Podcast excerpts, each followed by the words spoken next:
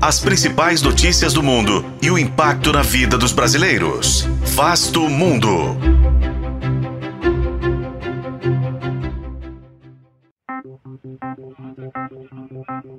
Uma agência das Nações Unidas alertou que a América Latina precisa investir mais de 2 trilhões de dólares por ano para evitar uma catástrofe climática.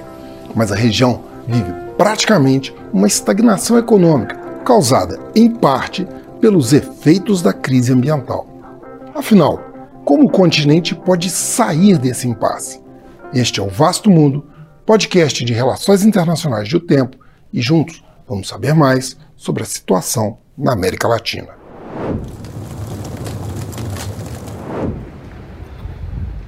Durante a COP28 em Dubai, a CEPAL recomendou que a América Latina aumente seu investimento para mais de 4% do PIB em ações contra o aquecimento global, o que daria um valor de até 2 trilhões e 800 bilhões de dólares a cada ano.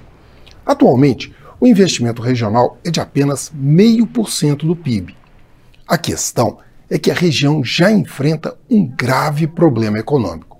A previsão da própria CEPAL é que a América Latina cresça apenas 1,5% no ano que vem, tendo que lidar com um contingente de 70 milhões de pessoas vivendo em condições de extrema pobreza. Entre as causas estão o alto percentual da dívida pública sobre as receitas, a queda de arrecadação tributária e os efeitos das crises climáticas sobre a agricultura de países como Brasil, Uruguai e Argentina. Por exemplo, a região de Paraná-La Plata, na Argentina, vive sua pior seca desde 1944. E o Chile enfrenta a mais grave crise hídrica e pluvial neste milênio.